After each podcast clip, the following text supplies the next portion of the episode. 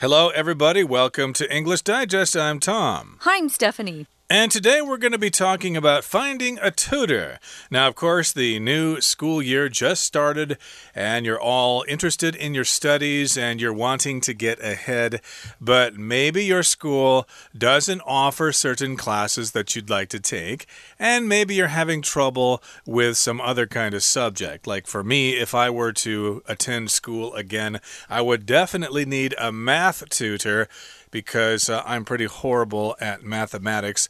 And maybe I would want to learn another language. Maybe I'd like to study Taiwanese or something. I would need to hire a tutor. Right. Like learning to play the piano when I was a kid, I didn't practice enough. Um, and my piano teacher suggested that I get a piano tutor. And that tutor's job was just to make sure I practiced, which was, you know, not a hard job for her. Hmm. But anyway, yeah, tutors really can come in handy, especially if you have a difficult course like a math course for some of us. Um, I got a great tutor here in Taiwan to help me uh, with my statistics course that I was taking at school. And wow, that helped a whole lot. We're going to talk about finding the right tutor for you. But first, we're going to read through today's lesson.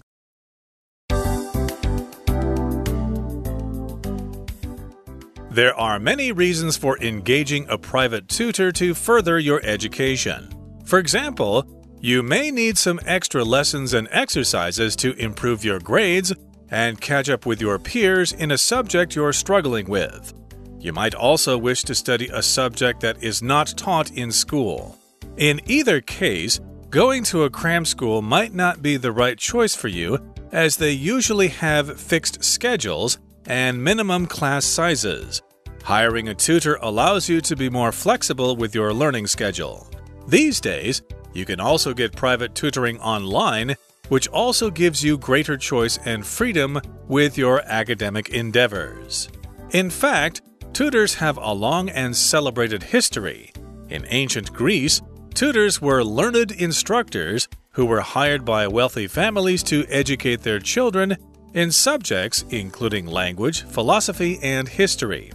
Students would be educated individually or in small groups. This practice continued for centuries, with the children of royal and noble families receiving an education from the best teachers in the land. In universities, tutors would also live in the same residences as students and help them learn. Nowadays, private tutors are often employed to instruct children in particular subjects, such as a foreign language, or to assist them in passing an important exam. Okay, guys, let's dive right in. We're going to be talking about how to find the right tutor for you or finding the right tutor for you. There are many reasons for engaging a private tutor to further your education. So, if you're going to engage someone, we use this a lot when we talk about engaging someone in conversation you know, get them participating, get them uh, active in whatever's happening. Or you could say someone has a really engaging personality. If you have an engaging personality or someone who's quite charming to speak with or talk to, and people like to um, have fun conversations with you because you're engaging. Uh, if you're shy and quiet, uh, that's probably not someone who's very engaging uh, immediately. Maybe you have to get to know that person more first. But here we're going to engage a private tutor. Here it just means to hire someone to do some sort of job. I'm going to engage a tutor. So here we're talking about someone who typically will come to your house and help you out, or maybe you're going to meet your tutor at school. I had a tutor at uh, Zhengda, and we would meet in the library and uh, go through the homework I had done, and he'd help me figure out where I went wrong. So, engaging a private tutor, we actually use that, that verb engage for different things, don't we? Uh, we do indeed. And uh, I do uh, think about marriage when I see this word engage. -huh. To get engaged means that uh, someone has asked you to marry them and mm -hmm. you're mm-hmm. getting ready to get married. You're not married yet, but you're going to soon.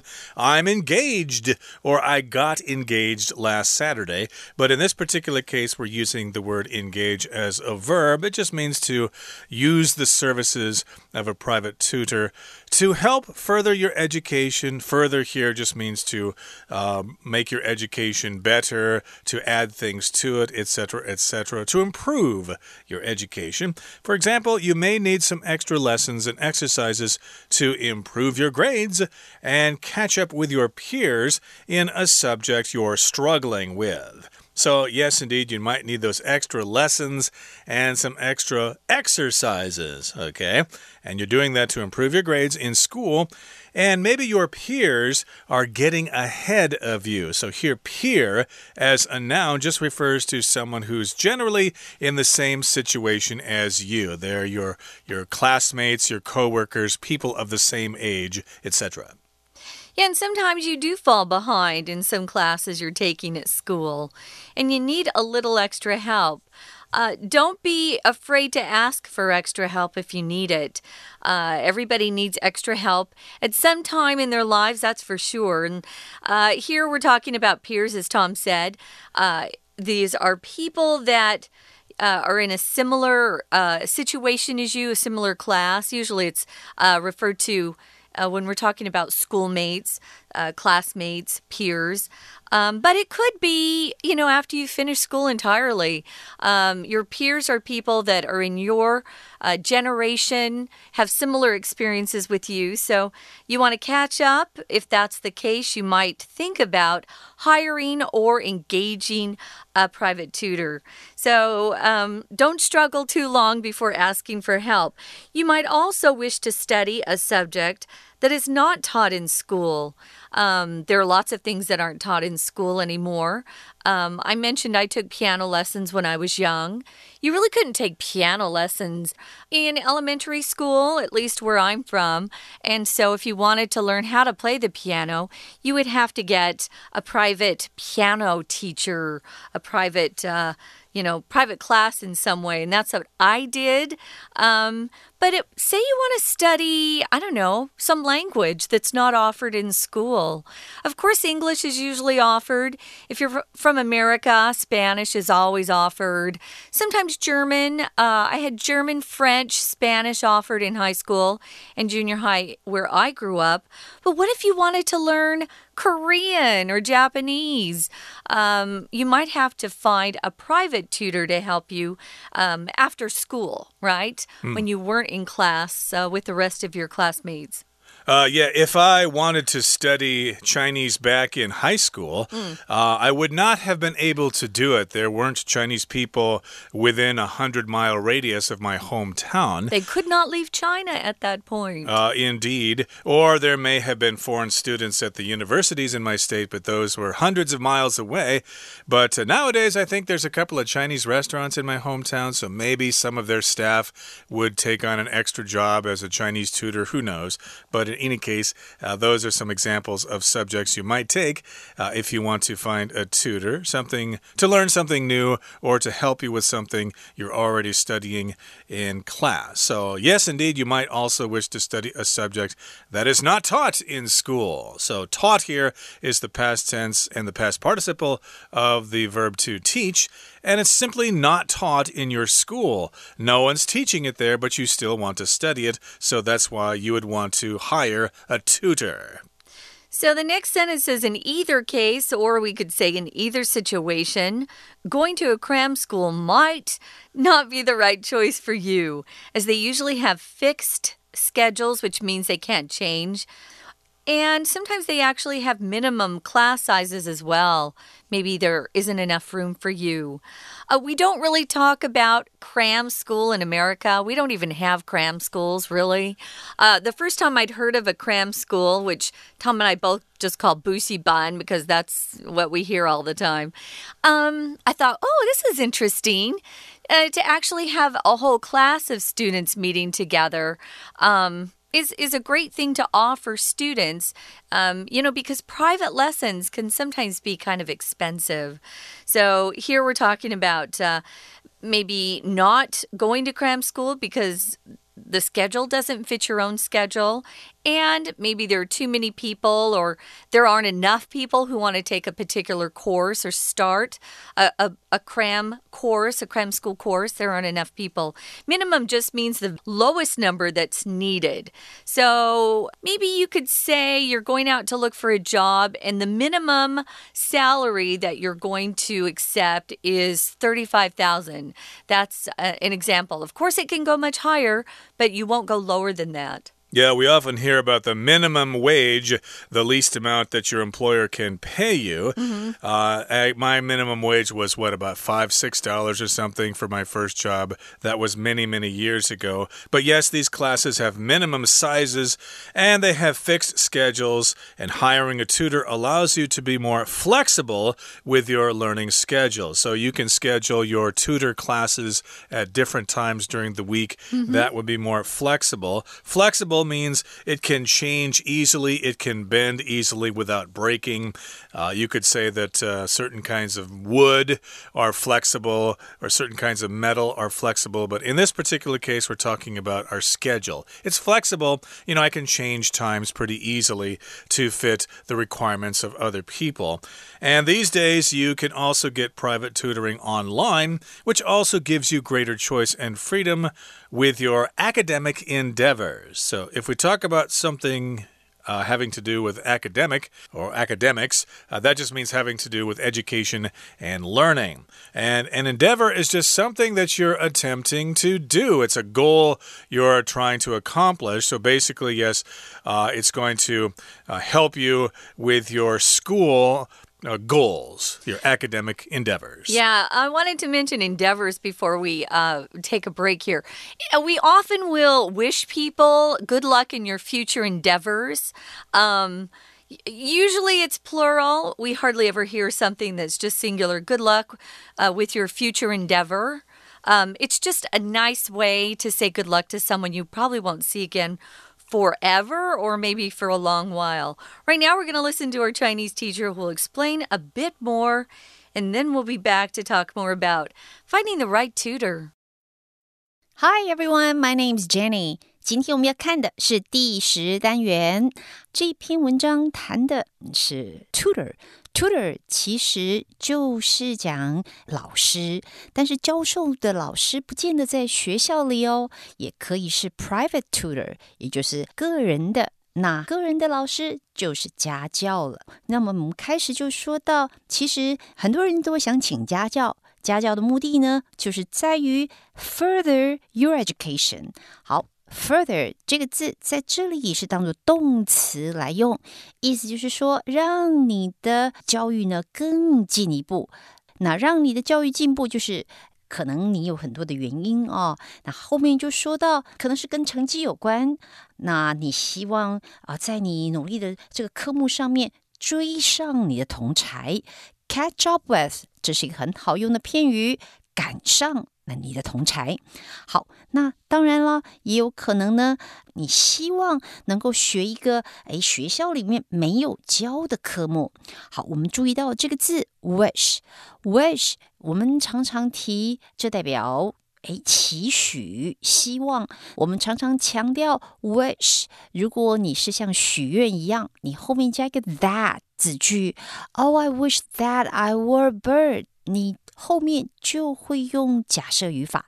好，那是 wish 这个字后面接一个子句 that 子句的状况。不过呢，嗯，我们太强调这个用法就忘记了。其实 wish 如果你后面哎就是加不定词 wish to do something，那其实哎说起来就跟 hope to do something 是接近的意思，差不多的，都表示你希望做什么事。那你你很可能呢，啊，像在这边 wish to，哎，希望要学一个学校没有教的。那我们看看后面就接着说了，in either case，我们注意到 either，either 这个字，我们就知道它常常有一个偏语是 either A or B。的确，谈 either 往往就是或 A 或 B 这两者选。其中一个，它比较像是单数的想法哦。那以这边来说，你前面有两个状况，要么就是诶把成绩搞好，然后赶上同学；要么就是诶学一个新的科目。但是不管你讲的是 A 或者是讲 B，这前面两者之一都没有关系。那他说啊，你要。去上补习班可能并不是最好的选择，理由就是后面讲的。嗯，补习班课程固定，而且它大概有一个最低限度的班级规模，那就超过了不是一两个人上的家教班了。好，我们来看，嗯，下面就说了，那所以说像现在，哎，请家教，其实你还可以做什么？哎，可以做的是 get private tutoring online。那就是上网去找私人的家教，逗点后面接着 which，那我们就要注意到喽，which 所指的就是前面这件事，去找的是网络上找私人家教这件事情。好，逗点后面隔开表示非限定用法，这样子做是可以怎么样呢？嗯，当然就可以让你有更多的选择和自由。We're going to take a quick break. Stay tuned. We'll be right back.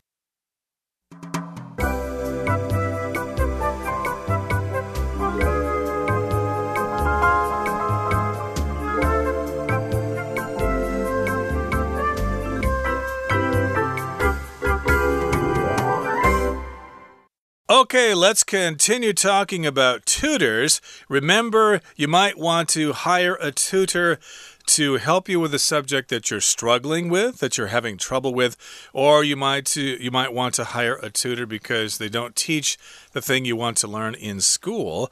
And plus, tutors are more flexible, and cram schools have fixed schedules and minimum class sizes. So, these are some of the reasons you might consider hiring a tutor to further your future academic endeavors. Now, here in the next paragraph, it says, In fact, tutors have a long and celebrated history. Yes, tutors have been around for thousands of years.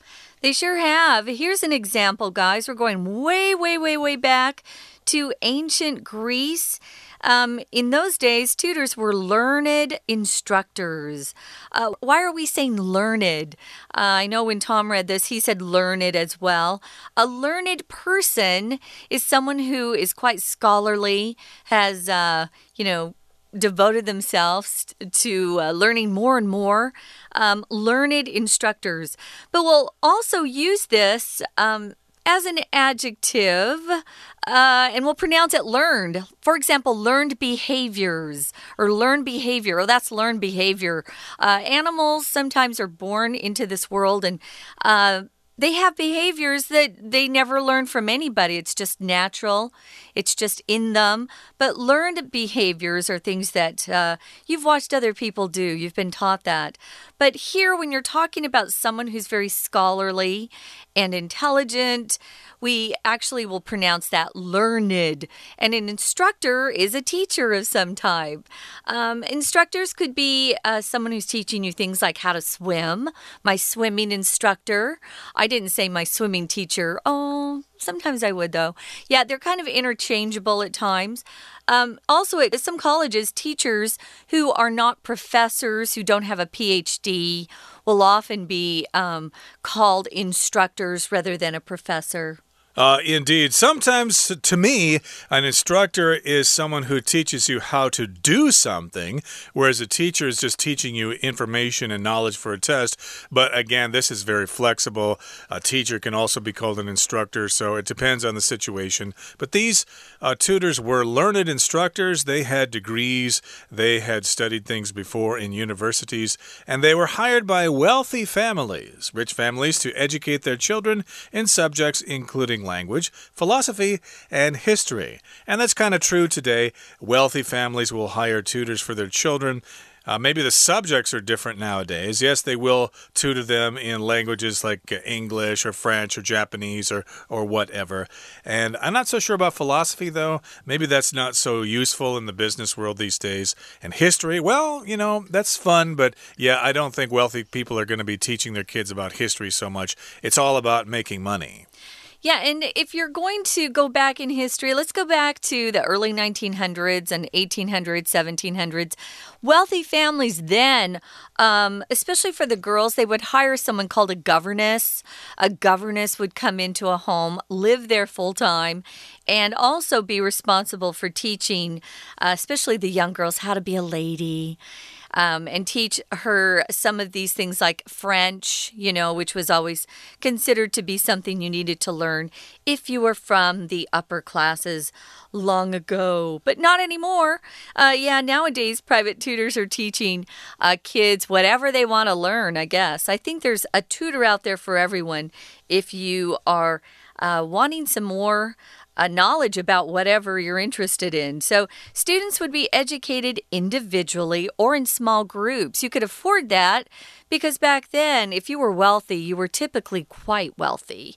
And so they could afford to hire someone just to teach their kids. They didn't have to send them to a school. And if we think back even 200 years ago, a lot of girls didn't have the chance to even go to school. Yeah, they do now, of course. That's good. Yay. And this practice continued for centuries, for hundreds of years, with the children of royal and noble families receiving an education from the best teachers that money could buy, the mm -hmm. best mm-hmm. teachers in the land.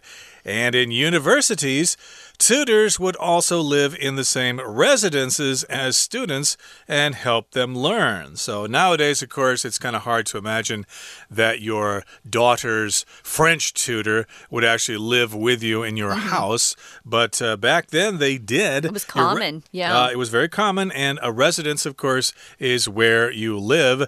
And the person who lives there is a resident. Uh, we are residents of Taiwan, for example, but uh, we could say that our home is, for example, is in Muzha or it's in Shenkeng. That's where my residence is. Yeah, it doesn't mean that you're someone of that country. You're not. I'm not a citizen. Tom's not a citizen. Uh, we're still U.S. citizens, but we are residents of Taiwan, residents of Taipei. Actually, when we use residences now, we typically uh, don't refer to the whole country, right? We refer to the city or maybe even the neighborhood.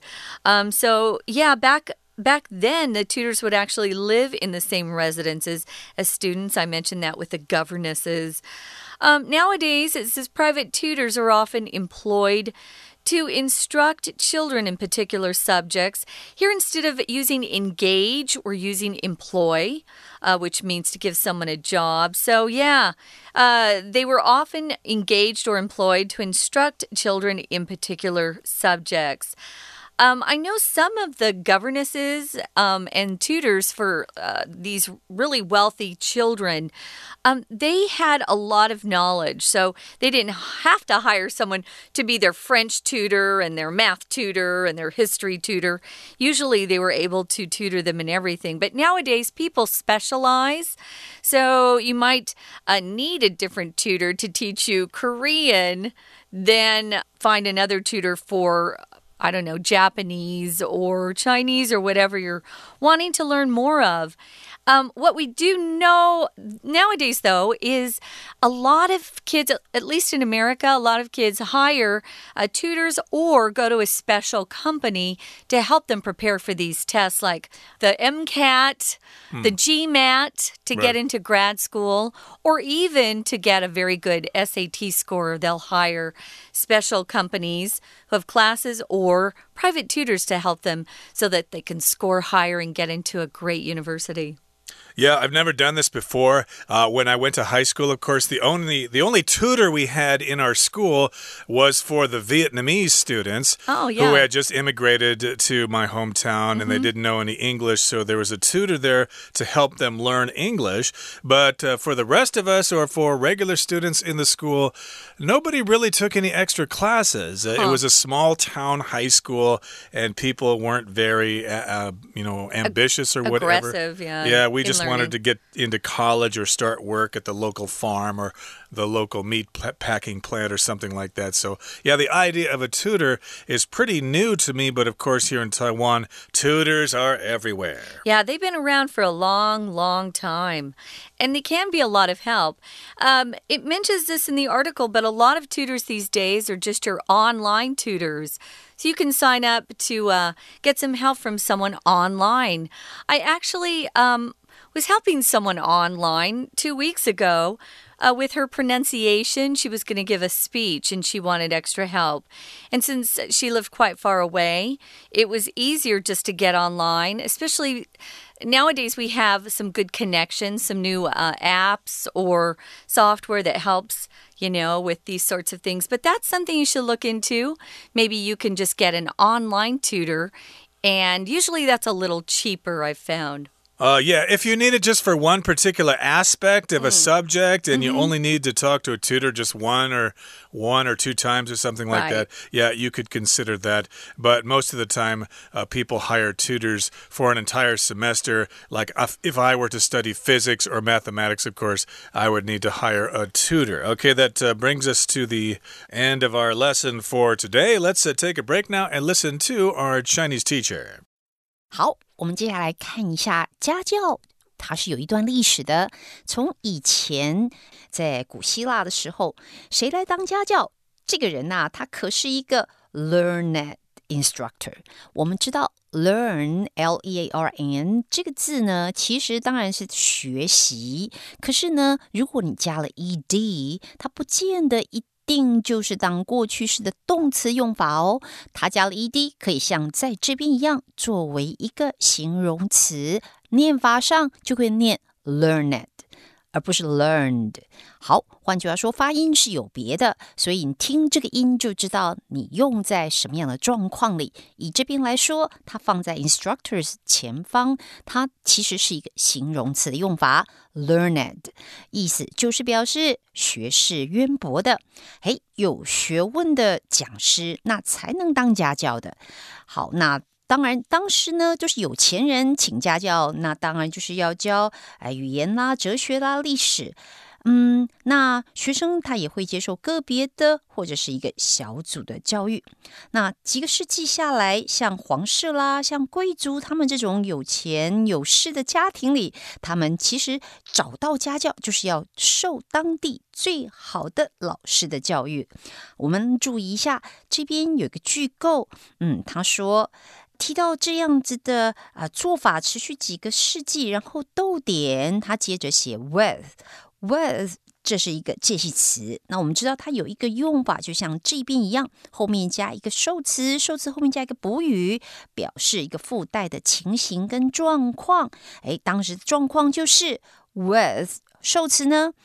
The children of royal and noble families，好，这个是它的受词。后面的补语，哎，说明这些人他们这些小孩做了什么。Receiving，这是一个 V I N G，没有错，在这个句构里面，with 加受词，后面的补语要考虑一下是 V I N G 现在分词还是过去分词。以这边来说，它是接受教育，所以当然是现在分词。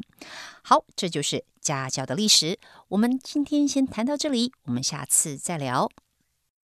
Okay, that's it for today. Thank you for joining us, and please join us again next time because we're going to introduce to you some possible tutors in different subjects, and we're going to see basically their their resumes and see if they are qualified to teach you in whatever subject you want to learn. So please join us then. From all of us here at English Digest, I'm Tom. I'm Stephanie. Goodbye. Bye.